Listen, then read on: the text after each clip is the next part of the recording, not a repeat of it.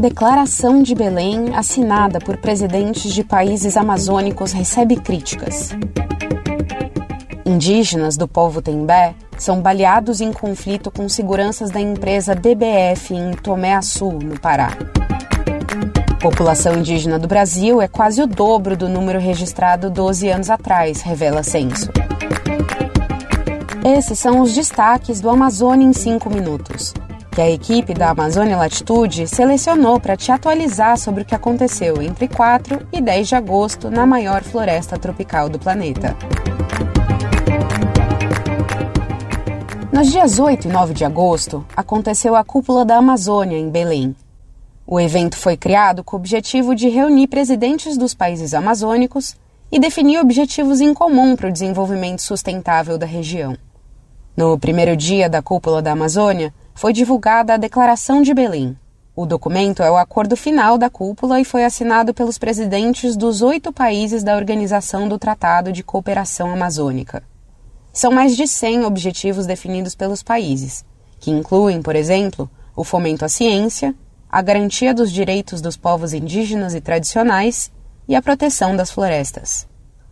A Declaração de Belém recebeu elogios e críticas. As críticas foram feitas por pesquisadores, membros da sociedade civil e ONGs e estão relacionadas a dois motivos principais.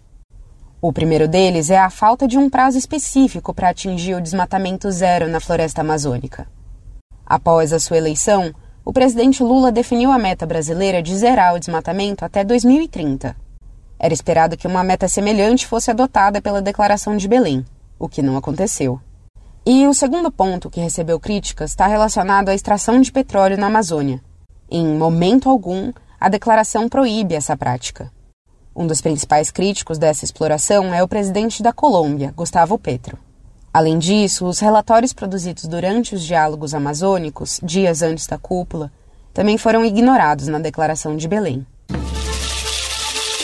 Outro resultado da cúpula da Amazônia foi o anúncio do Banco Nacional de Desenvolvimento Econômico Social, o BNDES, e do Banco Interamericano de Desenvolvimento sobre investimentos na Amazônia.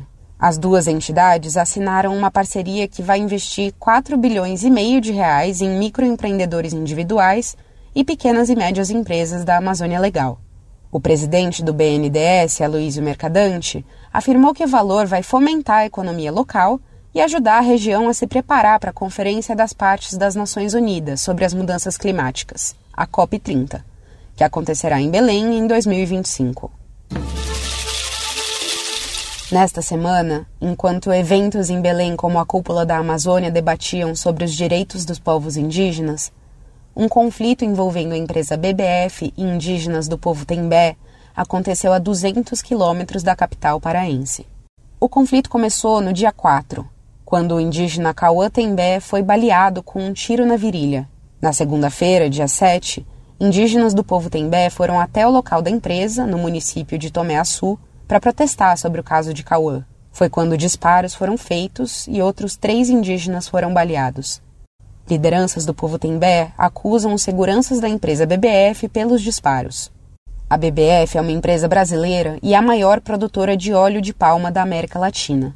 Em nota, a empresa afirmou que o prédio foi invadido pelos indígenas que destruíram equipamentos e ameaçaram trabalhadores do local. O Amazonas teve redução de quase 100% dos casos de sarampo entre 2018 e 2022. Em 2018, o estado registrou mais de 12 mil casos da doença. No período de 2019 a 2022, foram registrados apenas 379 casos suspeitos. Os dados são de monitoramento feito pela Fundação de Vigilância do Amazonas. Cerca de 75% dos casos recentes foram registrados em crianças menores de 10 anos. Sobre a redução dos casos, a diretora da Fundação de Vigilância do Amazonas, Tatiana Morim, destacou o papel das campanhas de vacinação. A Organização Pan-Americana da Saúde também revelou, em fevereiro deste ano, que os casos de sarampo no continente americano nos últimos anos diminuíram devido à pandemia e ao distanciamento social. Os primeiros resultados do censo 2022 dos povos indígenas foram divulgados pelo IBGE na segunda-feira, dia 7. De acordo com o levantamento, a população indígena no Brasil quase dobrou entre 2010 e 2022. O aumento foi de cerca de 88%. Em todo o Brasil, existem quase 1 milhão e 700 mil indígenas, em 4.832 municípios. Mais de 860 mil indígenas vivem na Amazônia Legal. A ministra dos Povos Indígenas, Sônia Guajajara, e a ministra do Planejamento e Orçamento, Simone Tebet, participaram da cerimônia de divulgação do censo. As duas afirmaram que o aumento aconteceu por diversos motivos, como melhorias no sistema de pesquisas do IBGE, para que as equipes do IBGE chegassem a mais aldeias, uma maior sensação de pertencimento dos indígenas e o aumento de crianças e jovens nas aldeias. Eu sou Amanda Peste e esse foi o Amazônia em 5 Minutos, uma produção da Amazônia Latitude. Para mais informações e conteúdos exclusivos, acesse amazonialatitude.com. Este episódio teve produção de Vanessa Pinto Moraes e edição sonora de Celso Rabelo. Usamos informações de Agência Brasil, Ministério das Relações Exteriores, Folha, G1 e Portal Norte. Até a próxima!